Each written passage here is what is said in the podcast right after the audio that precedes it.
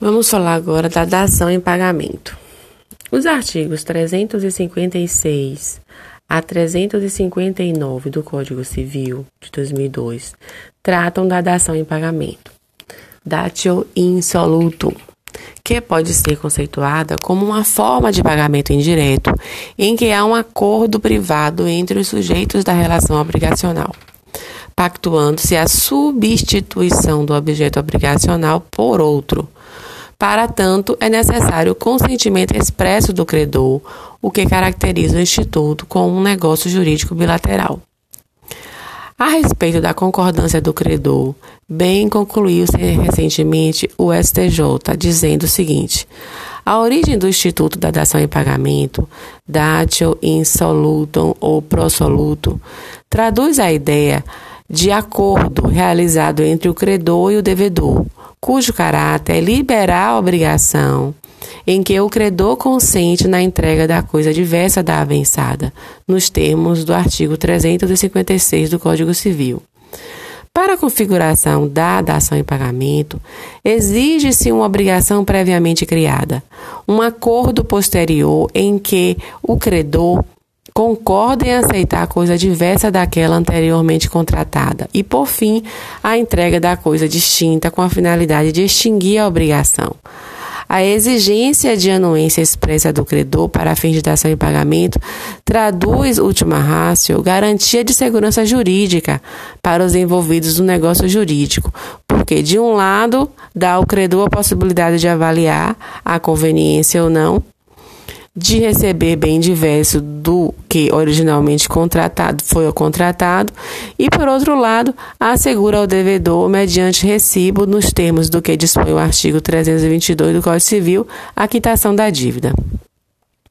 Isso foi é, um recurso especial julgado pelo STJ 1.138.993 é, de São Paulo, terceira turma, relator ministra é, ministro Masami Ueda, de 16, publicado no Diário é, de 16 de 3 de 2011.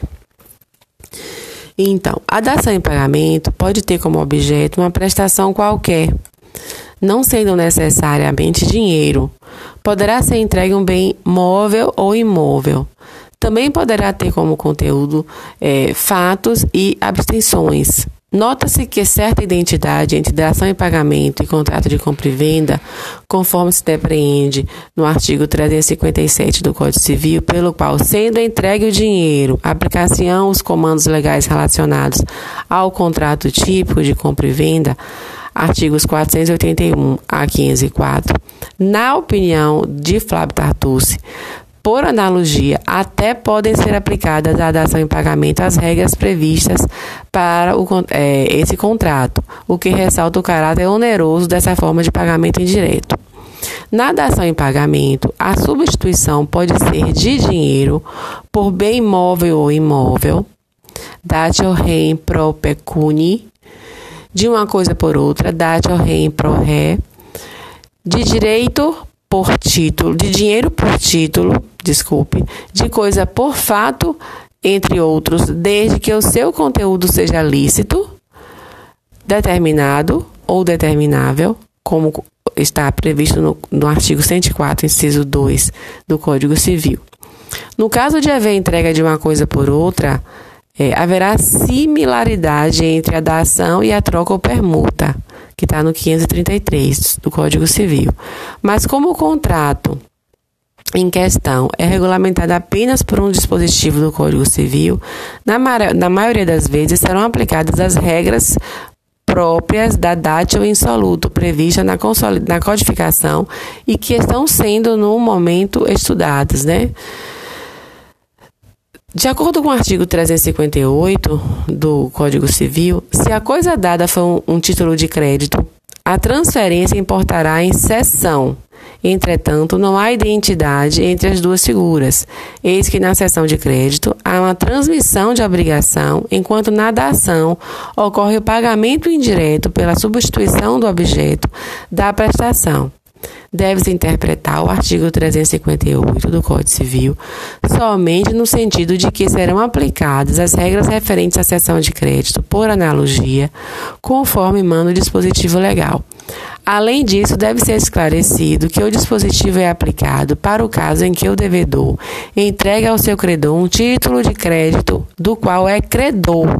Nessa hipótese, o terceiro devedor do título deverá ser notificado para que seja informado quem é o seu novo credor.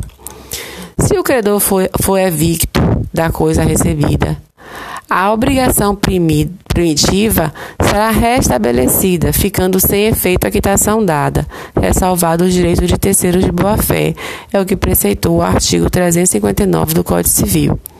Isso não ocorre na nova ação, sendo certo que o legislador quis privilegiar a posição do credor na dação, restabelecendo a prestação primitiva.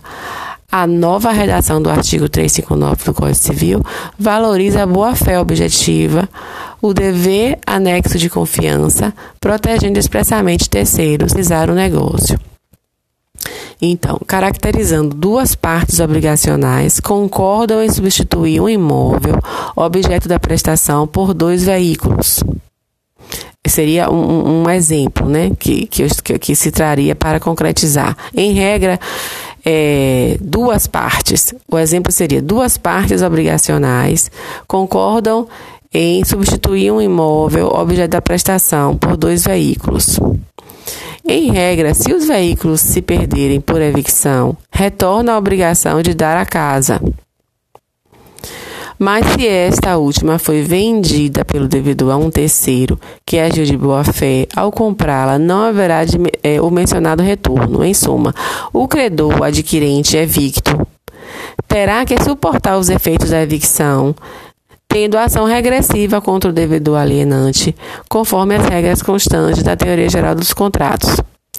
A dação em pagamento não se confunde com a novação real, uma vez que na primeira não ocorre a substituição de uma obrigação por outra, mas tão somente do objeto da prestação, mantendo-se os demais elementos do vínculo obrigacionais do, do vínculo obrigacional, tais como seus acessórios, como juros e cláusula penal, por exemplo.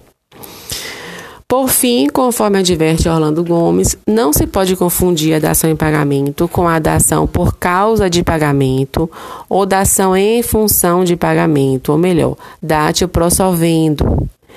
Ensina Orlando Gomes que trata-se de negócio jurídico destinado a facilitar ao credor a realização do seu interesse, podendo consistir, sem ser novação, em operação com a qual o devedor assume dívida nova ocorre na dação de um crédito sem extinção da dívida originária, que, ao contrário, é conservada, suspensa ou enfraquecida. Havendo date ou prosolvendo, a dívida privada só se extingue ao ser paga nova.